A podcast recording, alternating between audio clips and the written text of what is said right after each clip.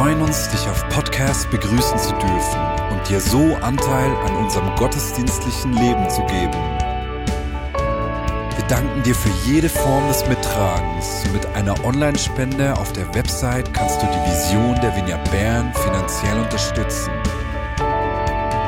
Wir wünschen dir viel Inspiration beim Hören der Botschaft und Gottes Segen. Heute beginnen wir mit dieser Predigtserie über die Apostelgeschichte, auch ein bisschen aus Vorbereitung auf Pfingsten, auf diese Pfingstkonferenz hin.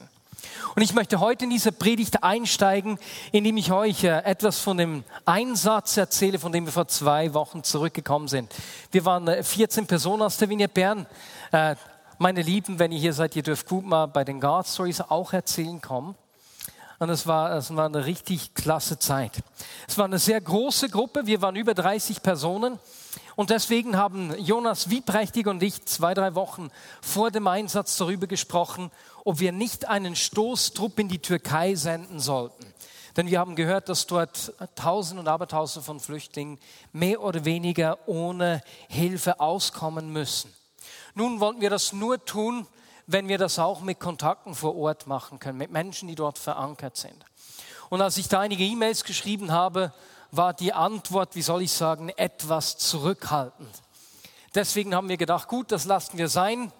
Wir wollen ihr helfen gehen, nicht mehr Schaden anrichten und haben gedacht, wir gehen nicht in die Türkei. Und dann kam der 1. April. Und ich muss sagen, es ist kein Scherz der Einsatzstart, na, ich, Noah, mein Neffe und ich, wir waren zehn nach fünf am Flughafen in Basel, haben eingecheckt, Koffern abgegeben und dann, kaum haben wir das gemacht, treffen wir die ersten Freunde aus der Vignette Bern. Um fünf Uhr morgens oder vierten nach fünf ein wahnsinniges Hallo. Es war so schön, die Freunde zu sehen und so haben wir gar nicht gemerkt, wir waren schlussendlich zu acht am Anstehen beim Sicherheitscheck in Basel. Und wir haben gar nicht realisiert, dass dieses Anstehen doch eher lange dauerte. Die Zeit knapp und knapper wurde. Und als wir dann zehn Minuten vor Abflug beim Gate ankamen, sagte EasyJet, no way, wir lassen euch nicht mehr rein. Jetzt haben wir zu acht den Flug nach Griechenland verpasst. Das war ja das eine. Dann dachten wir, gut, wir müssen so schnell wie möglich einen Flug nach Griechenland buchen, äh, mit dem nächsten Flieger gehen, denn schließlich wartet das Team dort auf uns. Denkste. Zwei von uns haben am nächsten Tag einen Flug gekriegt und sonst war es nicht in nützlicher Frist möglich, nach Griechenland zu kommen. Die Flüge waren alle ausgebucht. Und so haben wir uns gefragt, was in aller Welt sollen wir jetzt machen? Und glücklicherweise haben wir dann gesehen, hey, Izmir, da fliegt noch heute Morgen ein Flug nach Izmir. Und so sind wir dann tatsächlich zu sechst doch noch in die Türkei geflogen und haben dort die Situation ausgecheckt. Und, ja, wir haben angeschaut, wie, wie sieht es dort aus in der ganzen Flüchtlingskrise. Und das war echt bewegend. Im Nachhinein ist es so, dass ich sagen kann, das war richtig Führung. So ganz im Stil der Apostelgeschichte. Der Heilige Geist erlaubte uns nicht auf direktem Weg nach Griechenland zu fliegen es ist lustig, im, im, Rückblick klingt das dann so schön und fühlt sich schön an. In der Situation ist das nicht immer gleich so. Ne? Jetzt, in der Türkei halten sich ungefähr 2,8 Millionen Menschen aus Syrien auf. Kein Land hat mehr Flüchtlinge aus dem Syrien-Konflikt aufgenommen als die Türkei. Von äh, diesen 2,8 Millionen sind ungefähr 120.000 etwas mehr in der Region um Izmir an der Ostküste. Und die meisten von ihnen sind Frauen mit ihren Kindern, deren Ehemänner im Krieg gefallen sind. Da die Männer für die Versorgung verantwortlich waren, sind diese wirklich oft ohne Hilfe und auf sich selbst gestellt. Jetzt letztes Jahr ist die Situation in der Türkei in der Weltöffentlichkeit behandelt worden. Es hat ganz viele Organisationen gegeben, die dorthin geflogen sind, um zu helfen. Das Problem ist nur, dass sie dann zurückgekommen sind und auf Facebook und auch sonst in den Medien berichtet haben, wie schlimm es um die Flüchtlingssituation in der Türkei steht. Jetzt, wir kennen die Kultur dort, die sehr stark äh, von Stolz lebt, war keine gute Idee. Die Regierung hatte nicht wirklich Freude und deswegen wurden die meisten Organisationen sehr schnell des Landes verwiesen. Und das war auch einer der Gründe, weswegen unsere Kontakte vor Ort sehr zurückhaltend waren. Und wir haben dann dort einen Gottesdienst besucht und äh, haben sofort connected. Das war richtig cool. Und sie sagten uns dann, als wir zusammensaßen, hey, wir müssen euch sagen, wenn ihr bereit seid, mit anzupacken, euch die Finger schmutzig zu machen und auch beispielsweise nur Kleider zu sortieren, wo ihr nie jemanden seht, dann seid ihr herzlich willkommen. Wir brauchen äh, Geburtshelferin beispielsweise und Gynäkologin und so weiter und so fort. Aber sie sagte, wenn ihr nur kommt, um so ein bisschen Einsatzdourismus zu machen, dann geht ihr besser in einen Zoo. Menschen sind kein Projekt. Und wir haben, wir haben uns sofort getroffen, auch in der Art und Weise, wie wir mit Menschen umgehen wollen, wie wir an Dinge herangehen, dass es nämlich um Würde und Wert geht, um die Bevollmächtigung von Menschen. Und das war echt klasse. Jetzt eines ihrer Probleme ist, diese, diese Organisation vor Ort haben sich zusammengeschlossen, verschiedenste Kirchen und äh, christliche Arbeiten und machen dort eine echt klasse Arbeit. Obwohl sie sehr klein sind, kümmern sie sich um über zweieinhalbtausend Flüchtlinge.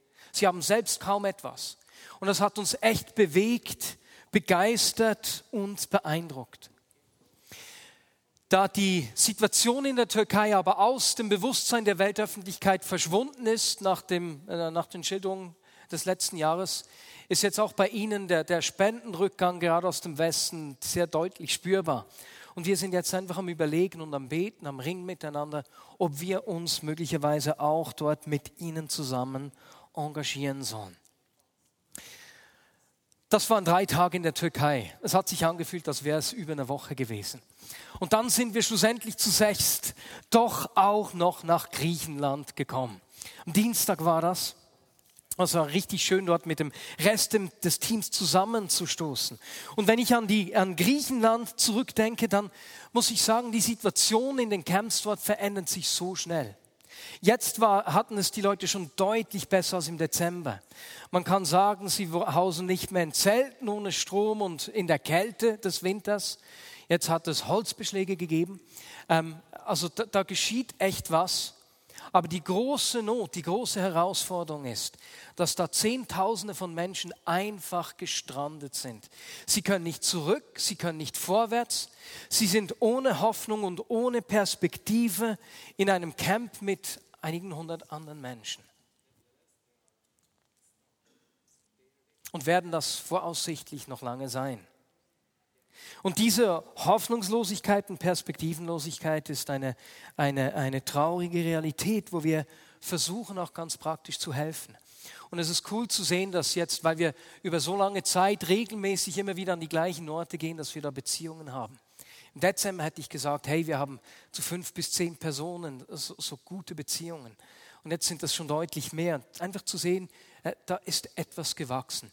Und deswegen werden wir auch Ende Juni, Anfangs Juli wieder einen Einsatz nach Griechenland machen. Wie gesagt, wir müssen immer prüfen, wie lange macht das Sinn, aber dieser nächste Einsatz ist auf jeden Fall noch geplant.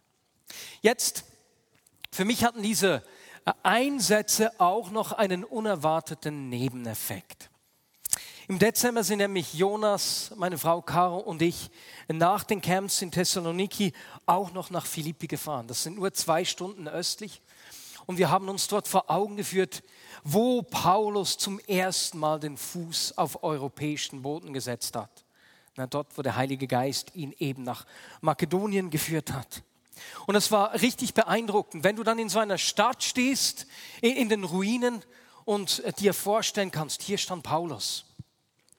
Dazu kam, dass wir gerade aus den Camps kamen, wo wir um Menschen waren, aus Organisationen, die, die mit dem Glauben nichts am Hut haben, vielen Muslims, wo wir einfach äh, etwas von der Liebe Gottes sichtbar machen wollten. Und als ich dann in Philippi stand und wusste, Paulus stand hier vor lauter Menschen, die noch nie von Jesus gehört haben, konnten wir das unglaublich gut nachfühlen. Die Apostelgeschichte wurde so richtig lebendig vor uns. Dieses Mal in der Türkei war unser Hotel gleich neben Ephesus. Und auch das hat mich wieder richtig gepackt. Ephesus äh, war, es war nochmals ein anderes Kaliber. Da steht noch viel. Ephesus war eine riesige Stadt. Sicher die viertgrößte Stadt des damaligen römischen Reiches. Man sagt, dass mindestens 250.000 Einwohner dort gelebt haben. Aber unser Führer sagte, dass es durchaus von der Größe her, denn es streckt sich über siebeneinhalb Quadratkilometer, durchaus bis zu einer Million Einwohner gewesen sein konnten. Und dann dort in Ephesus zu stehen, auch dort dir vorzustellen, hey, hier hat Paulus an der Schule des Tyrannus gelehrt, zwei Jahre lang. Wow, da ist das Amphitheater, wo sich 40.000 Menschen versammelt haben und laut gebrüllt haben, lang lebe die Artemis aus Ephesus. Und wenn du an diesen Orten stehst, kriegen diese Geschichten einfach eine Seele. Und so waren wir da und haben ganz bewusst auch die Texte aus der Apostelgeschichte gelesen. Was mich am meisten beeindruckt hat, das sind ja Geschichten in Ephesus, die sich da abgespielt haben, wie beispielsweise, äh, dass wenn Paulus, der gearbeitet hat, äh, Schweißtücher hatte und Menschen diese berührt haben, wurden sie geheilt. Oder eben dann haben wir gelesen äh, in Apostelgeschichte ähm, 19, Verse 9 bis 10, dass er eben dort an der Schule des Ty Tyrannus, nicht Tyrannosaurus, sondern Tyrannus, Mittagsgottesdienst hätte ich es beinahe falsch gesagt, dass er dort gelehrt hat. Das heißt, am Morgen hat die Schule stattgefunden und dann über Mittag hat wahrscheinlich der Paulus dort gelehrt. Und wir lesen dann, so lehrte er dort zwei Jahre, dass alle, die in Asien wohnten, sowohl Juden als auch Griechen, das Wort des Herrn hörten. Ich meine, führ dir das mal vor Augen. 30 Jahre ungefähr nach dem Tod von Jesus. Und innerhalb von zwei Jahren hören Millionen von Menschen, die nie zuvor von diesem Jesus gehört haben, die gute Botschaft. Das ist mir richtig eingefahren. Und es ist absolut erstaunlich zu sehen, wie in der Apostelgeschichte innerhalb von wenigen Jahren Unglaubliches geschehen ist. Gott hat durch die Apostel Geschichte geschrieben. Es ist ein unglaubliches Abenteuer, das uns hier in der Apostelgeschichte entgegenkommt. Und so wie Gott damals durch ganz einfache Menschen Geschichte geschrieben hat, tut er es auch heute noch. Und deswegen möchte ich heute in dieser Predigt den Einstieg in diese Apostelgeschichte machen und uns einfach mal vor Augen führen, wie dieses Abenteuer hier begonnen hat. Wie ist die ganze Geschichte hier ins Rollen gekommen? Was war der Startschuss für das Wirken der Apostel, die innerhalb kürzester Zeit die Welt auf den Kopf gestellt haben? Und dann sehen wir schon sehr schnell, dass eigentlich die Geburtshilfe, der Start eine riesige Herausforderung war. Das Bild, das ihr vorne seht, das ist der Abfahrtsstart in St. Moritz. Äh, das geht innerhalb von wenigen Sekunden auf 140, die Beschleunigung. Man nennt das hier auch Free Fall. Und genauso war der Start für die Apostel. Es war eine Krise. Es war eine Herausforderung, ein riesiger Challenge. Jesus stirbt. Ihr Freund, ihr Vorbild, von dem sie erwartet haben, dass er König wird und den Thron besteigt, der wird umgebracht. Was löst dieser Challenge bei den Aposteln oder bei den Jüngern aus? Was verändert sich durch dieses Geschehnis und was eben nicht? Diesen Fragen möchte ich heute nachgehen. Und wenn wir an die, die Jünger denken zur damaligen Zeit, na, als Jesus gestorben ist, dann weiß ich nicht, wie es dir geht. Aber wenn ich Apostel Petrus höre, dann haben wir so Bilder vor dem Kopf na, oder im Kopf von irgendwelchen Künstlern, die, die diesen Petrus-Zeichen grau meliert, fetten Bart, ein Mann mit viel Lebenserfahrung. Aber wenn wir uns die Jünger zu dieser Zeit anschauen, als Jesus stirbt, ist das überhaupt nicht so. Nein, die Jünger sehen in dieser Zeit an Ostern nicht so aus.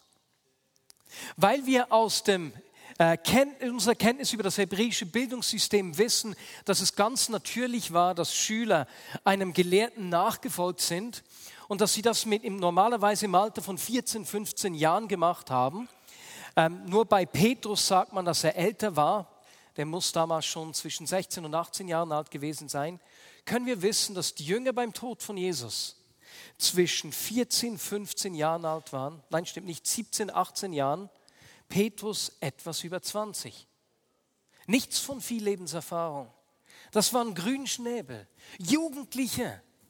Nichts von grau meliert, nichts von dicht bebartet. Die hatten höchstens etwas Flaum. Und dann sagt uns Lukas in Apostelgeschichte im Kapitel 4, 13 etwas über die Jünger. Die Mitglieder des Hohen Rates waren erstaunt, wie furchtlos und sicher Petrus und Johannes sprachen. Denn sie konnten sehen, dass sie ganz einfache Männer ohne besondere Bildung waren. Also das waren Jugendliche, ganz ohne besondere Bildung. Menschen wie du und ich. Und durch sie hat Gott diese Welt verändert. Jetzt an diesen Jüngern ist noch etwas speziell. Äh, das hat mir auch gefallen. Wir haben ja diese Woche schon begonnen, miteinander die Apostelgeschichte zu lesen. Und da ist mir in, in schon im ersten Kapitel etwas Lustiges aufgefallen. Diese Jünger waren also drei Jahre mit Jesus. Sie haben gesehen, wie er wirkt. Sie haben ihm zugehört beim Lehren, haben von ihm gelernt. Und dann ist Jesus gestorben, ist auferstanden und nach der Auferstehung ist er diesen Jüngern begegnet. Den Frauen, dann Petrus, den Emmaus-Jüngern, den zwölf Jüngern. Dann lesen wir im Korintherbrief, dass er 500 der Nachfolger auf einmal erschienen ist. Und in Apostelgeschichte 1 lesen wir dann, dass er sie weiter übers Reich Gottes unterrichtete. Und dann kommt dieser lustige Satz in Apostelgeschichte 1, 6. Die Jünger fragen ihn nämlich, wirst du jetzt Israel befreien und unser Königreich wiederherstellen? Und wir sehen an diesem kurzen Satz, dass die das überhaupt nicht geschnallt haben. Jesus hat ihnen erklärt, hey, ich bin auferstanden. Jetzt ist der Feind besiegt und der Tod ist besiegt. Und sie sagen, wow, Jesus, sensationell. Wir verstehen es. Wenn du jetzt also einen Aufstand anzettelst und die Römer rauswerfen wirst, wir sind dabei die haben überhaupt nichts verstanden. Und ich denke mir, wie Jesus da auf diesen Satz hin zu sich gedacht hat, Simon, Simon, Simon, hast du mir in den letzten drei Jahren überhaupt mal zugehört? Beinahe so, wie wenn ich meine Frau zu Hause nicht höre, wenn sie mir etwas sagt und ich, ich höre sie gerade nicht, was durchaus mal vorkommen kann. Die haben das einfach nicht verstanden. Aber ich finde nicht mal das das Erstaunlichste sondern zu sehen, dass Jesus kein Problem damit hatte, dass sie es noch nicht verstanden haben. Mann war geduldig. Er hatte kein Problem damit, dass sie so schwer vom Begriff waren. Und so hat er ihnen geantwortet. Die Zeit dafür bestimmt allein der Vater. Es steht nicht an euch, sie zu kennen. Oder mit anderen Worten hat er zu ihnen gesagt, Leute, das ist sowas von irrelevant. Diese Frage spielt keine Rolle. Wenn ihr wüsstet, ich werde gleich gehen. Nichts, ich gehe und steige auf den Thron. Ihr seid dran. Aber wenn der Heilige Geist über euch gekommen ist, werdet ihr, werdet ihr seine Kraft empfangen. Dann werdet ihr in der ganzen Welt meine Zeugen sein. In Jerusalem, in ganz Judäa, in Samarien, ja bis an die Enden der Erde. Noch hier, nach der Auferstehung, Nachdem Jesus ihnen erschienen ist, warten sie darauf, dass Jesus etwas tut. Aber sein Plan ist ganz anders. Hey Jungs, ob ihr es versteht oder nicht, ich werde gleich weg sein. Jetzt ist es an euch. Ihr seid dran. Ihr habt genug gesehen und gehört. Ihr werdet mich vertreten, so wie wenn ich selbst hier wäre. Und zwar hier in Jerusalem, aber dann bis an die Enden der Erde. Und wieder geht Jesus. Nur dieses Mal kommt er nicht schnell wieder zurück. Und jetzt stehen die Jünger vor dieser großen Herausforderung. Jesus ist weg. Aber dieser Challenge bringt etwas ins Rollen. Wenn Jesus nicht gegangen wäre, hätte sich die Apostelgeschichte in keiner Weise so zugetragen. Die Jünger brauchen diese Herausforderung. Und als sie am Pfingsten mit dem Heiligen Geist erfüllt werden, fällt endlich der Groschen. Und da sehen wir, was sich verändert. Vorher haben sie gewartet, Jesus zugehört und darauf gewartet, dass er was tut. Und jetzt auf einmal geht ein Ruck durch die Jünger. Wer diese Woche schon mitgelesen hat, ihr könnt übrigens nach wie vor einsteigen, meldet euch einfach hinten beim Connect Point oder per E-Mail an gottesdienst at vineyard-bern.ch. Da haben wir nämlich diese Woche schon einige Geschichten gelesen, wie am Pfingsten Jünger aufgestanden sind, wie sich da was verändert hat. Zuerst der Petrus, der mutig predigt, so dass 3000 Menschen sich Jesus zuwenden. Er sagt den Menschen auf den Kopf, ihr habt ihn umgebracht. Da, da geschieht etwas in ihm. Kurze Zeit darauf kommen Petrus und Johannes zum Tempel, wo sie regelmäßig äh, an den Gebeten teilnehmen und sehen dort einen Gelähmten, den sie schon längst gesehen hatten, als sie mit Jesus da waren. Jesus hat diesen Mann nie geheilt.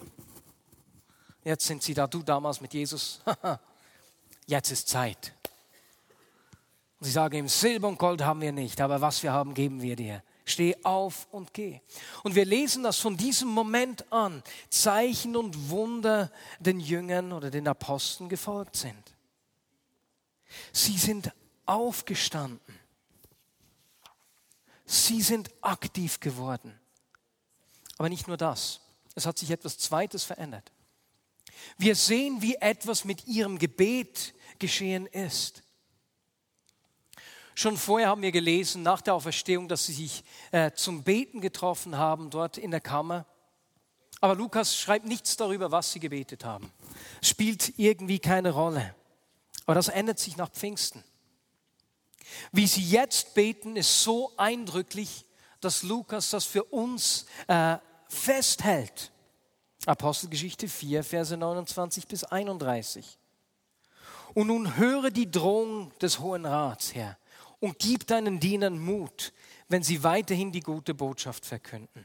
Sende deine heilende Kraft, damit im Namen deines heiligen Knechtes Jesus Zeichen und Wunder geschehen. Nach diesem Gebet bebte das Gebäude, in dem sie sich versammelt hatten, und sie wurden alle vom Heiligen Geist erfüllt.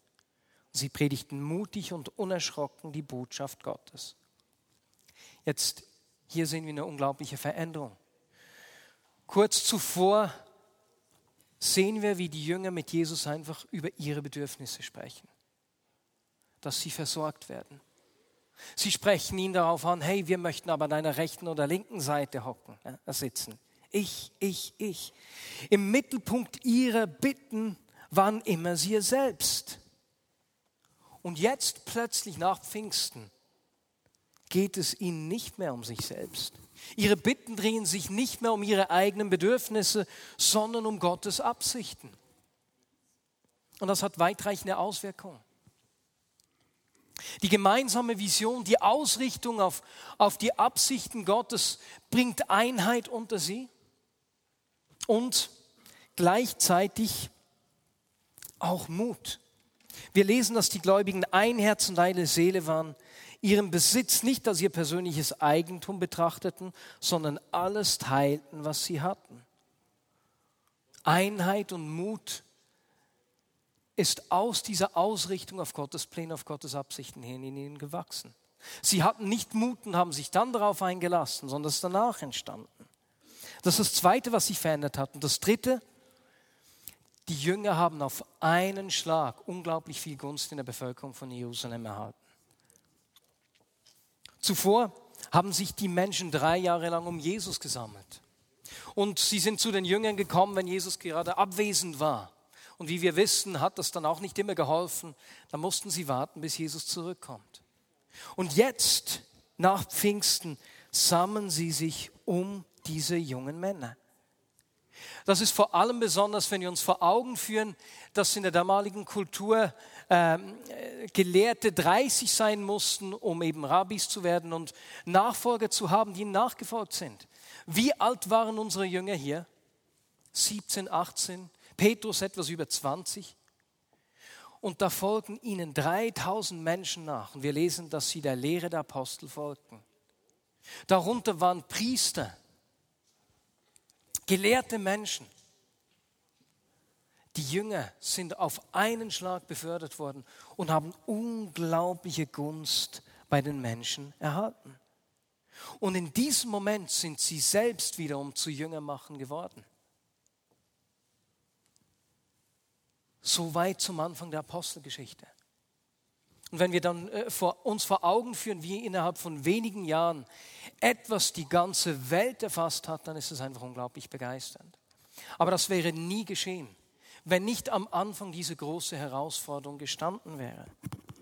Der Ball wäre nicht ins Rollen gekommen, wenn Jesus nicht gegangen wäre und die Jünger in dieser Krise sich selbst gefunden hätten. Das Abenteuer der Apostelgeschichte hat mit einer Herausforderung begonnen. Jetzt, wir Menschen mögen meistens solche Herausforderungen nicht. Wir wünschen uns manchmal eher, dass Gott die Herausforderungen, die wir haben, doch bitte beruhigt. Wir wünschen uns dass manchmal, dass uns ein ruhiges Leben schenkt. Gott, hilf mir. Schenk mir Ruhe in mein übervolles Leben. Aber weißt du was, ich glaube, dass Gott uns in den nächsten Wochen, gerade beim Lesen der Apostelgeschichte und auch während der Pfingstkonferenz, challengen will und uns auf ein Abenteuer einlädt. Und weißt du, vielleicht geht es uns wie den Jüngern. Ja, man fühlt sich nicht besonders qualifiziert. Ja, die waren eigentlich zu jung. Die waren nicht besonders gebildet. Aber ich glaube, dass Gott uns genauso einlädt und sagt, hey Leute, ihr wisst genug, ihr habt genug. Christ in you reicht. Und er lädt uns ein, aufzustehen und sagt euch, nehmt euren Platz in der Gesellschaft ein, steht auf und macht mich sichtbar. Und dieser Challenge, wenn Gott uns herausfordert, der kann ganz unterschiedlich aussehen. Und ich habe euch einige Geschichten, die uns da Möglichkeiten zeigen. David Grebasch hat in den letzten Wochen immer wieder davon erzählt, wie sie in der Community in Düdingen äh, einen Glaubensgrundkurs begonnen haben und wie sie miteinander abgemacht haben, dass jeder mindestens eine Person anfragt. Ist ein rechter Challenge. Jetzt zum Kern gehören etwa 25 bis 30 Personen und an diesem Glaubenskonkurs haben 13 Personen jetzt teilgenommen. Und dann habe ich diese Woche mit David telefoniert und er hat mir gesagt, und weißt du, in der Zwischenzeit sind in den letzten Wochen schon drei Menschen gekommen, die sich Jesus zugewandt haben, die gar nicht an diesem Kurs teilnehmen. Weswegen? Weil wir so viel Mut gewonnen haben. Und weil wir deswegen den Menschen um uns herum erzählen, was wir mit Gott erleben. Das hat einen Stein ins Rollen gebracht. Ich glaube, Gott lädt uns ein. Hey, bringe Jesus zu den Menschen. Für mich war etwas ganz ermutigend in diesem Jahr. Wir leben ja in der Vineyard Bern seit jetzt einem Jahr, dass beinahe jede Woche Menschen zum Glauben kommen. Und ich treffe mich mit Leitern von anderen Gemeinden in Bern zum Gebet einmal im Monat. Und ich habe da auch jeweils erzählt, was Gott da tut. Und dann kam der Leiter einer Gemeinde in Bern auf mich zu und sagte, hey, das hat mich so inspiriert, dass wir gleich auch einen Glaubensgrundkurs begonnen haben. Diese Gemeinde hat ungefähr 120 Personen. Weißt du, wie viele Leute an diesem Glaubenskonkurs teilnehmen? 30 Leute, die noch keinen Bezug zu Jesus haben. Und so wurden unsere Geschichten zur Ermutigung für sie. Und jetzt wird ihre Geschichte zur Ermutigung für uns. Das ist nicht einfach begeisternd. Ein möglicher Challenge ist, dass du dich entscheidest, Jesus zumindest in seine Person zu bringen. Das ist nicht viel, einfach einem Mensch. Es gibt eine zweite Möglichkeit. Also erstens wird Gott uns ja Challenges, deswegen wird es verschiedenste Möglichkeiten geben. Aber diese Woche ist mir ein zweiter möglicher Challenge eingefallen. Heute haben wir in diesem gemeinsamen Bibellesen die Geschichte von Philippus und dem äthiopischen Regierungsbeamten gelesen. Von ihm heißt es, dass er ein Mann mit großem Einfluss war.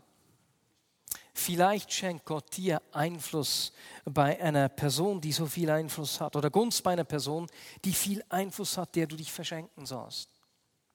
Ich habe diese Woche mit einem Mann zu Mittag gegessen, der mir erzählt hat, wie äh, hohe Regierungsbeamte aus einem muslimischen Land ihm regelmäßig schreiben und ihn um Rat fragen, bis hin zu Gelehrten aus anderen Religionen und es war, es war so cool, einfach mit ihm zusammen zu sein und zu sehen, hey, dieser Mann hat Gunst erhalten, beinahe wie Josef damals in Ägypten in der biblischen Geschichte.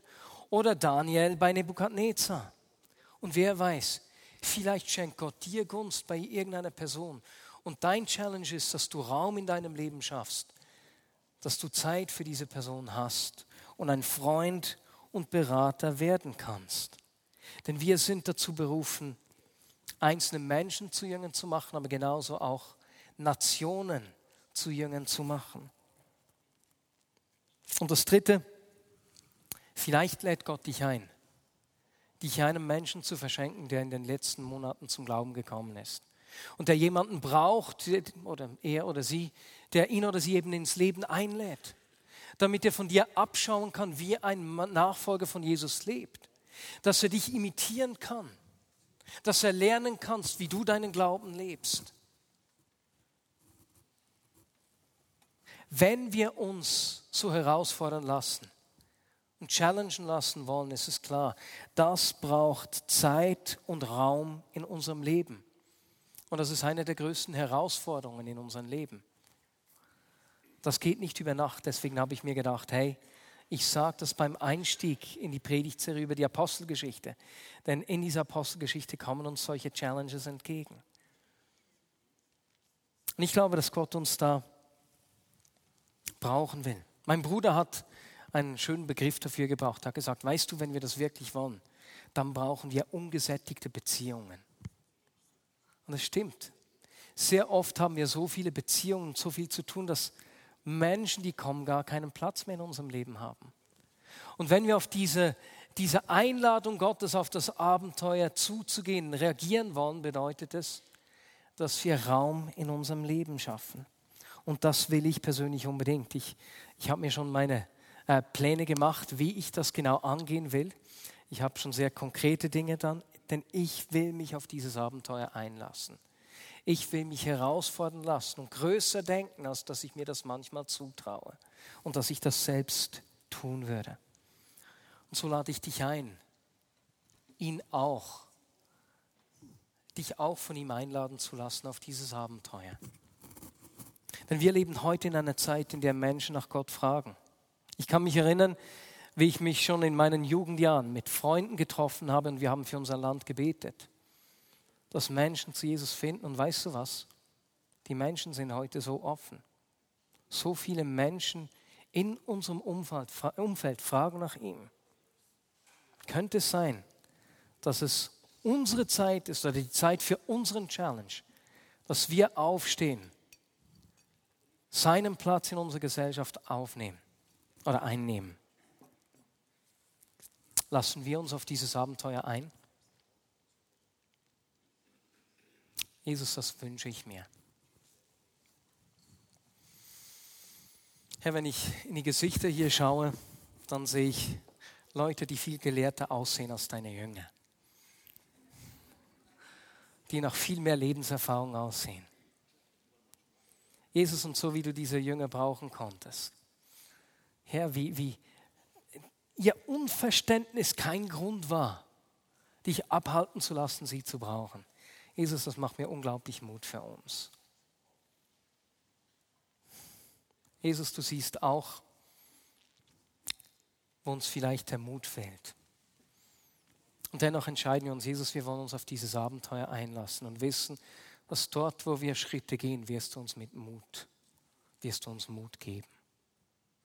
Jesus, ich bitte dich, dass du in diesen kommenden Wochen zu uns sprichst, dass du uns die Menschen zeigst, wo du uns Gunst schenkst, um uns herum.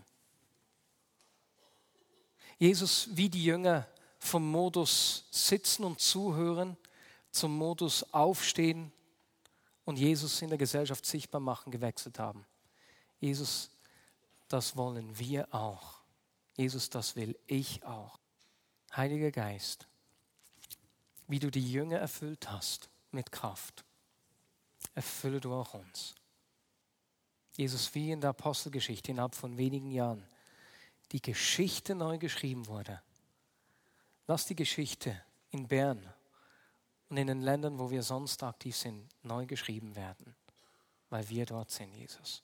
Amen.